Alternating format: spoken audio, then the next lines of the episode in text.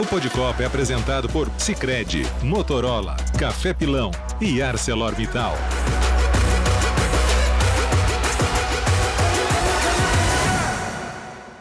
Estamos no ar com mais uma edição do nosso Podcopa, o seu podcast que fala de Copa do Mundo, seleção brasileira. Seleção brasileira classificada às oitavas do Mundial do Catar, venceu a Suíça hoje 1 a 0. Gol de Casemiro Mauro Naves, mas olha, você esperava que seria tão apertado contra a Suíça, hein? É, o histórico é de resultados assim, né? Bem minguados, né? 1 a 0, 1 a 1, 2 a 2, etc. Tanto é que foi a primeira vez que venceu em Copa do Mundo, terceiro jogo por Copa. A gente tinha dois empates, inclusive na última Copa foi um a um.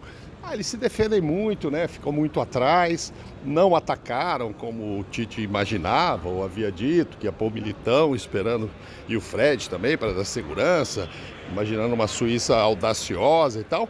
Não aconteceu, aconteceu de sempre, que é um time que se retranca, estaria muito feliz com o empate, mas Ainda bem, com a entrada depois do Rodrigo no segundo tempo, o time conseguiu se soltar enfim, chegou a marcar um gol com o próprio Vinícius impedido. E depois esse gol que dá a classificação antecipada. Vamos aguardar que se confirme em primeiro lugar. Mas não foi fácil, não. Uma Suíça muito fechada, principalmente pelo meio, o Brasil com dificuldades para achar espaços.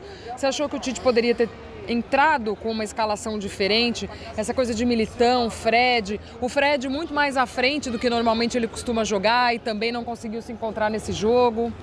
É, eu achei assim, que colocar os dois, ah, vou colocar o Militão porque pode ter um, um ataque aqui pela esquerda, então o Daniel talvez esteja preparado para isso, mas aí já teria fechado bem o sistema defensivo, eu manteria o Paquetá na posição que, que jogou a primeira partida ao lado do Casemiro e já entraria com o Rodrigo.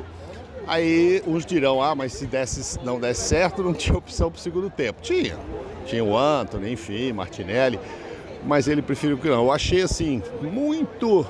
Ele, ele queria passar segurança para o time, eu achei ele precavido demais para um time que não iria atacar o Brasil, entrando já com o Fred e ainda o Militão. A gente podia ter sido um pouco mais audacioso quem sabe já resolvido o, o problema da partida desde o primeiro tempo. Isso só foi acontecer no segundo, exatamente com a entrada do Rodrigo.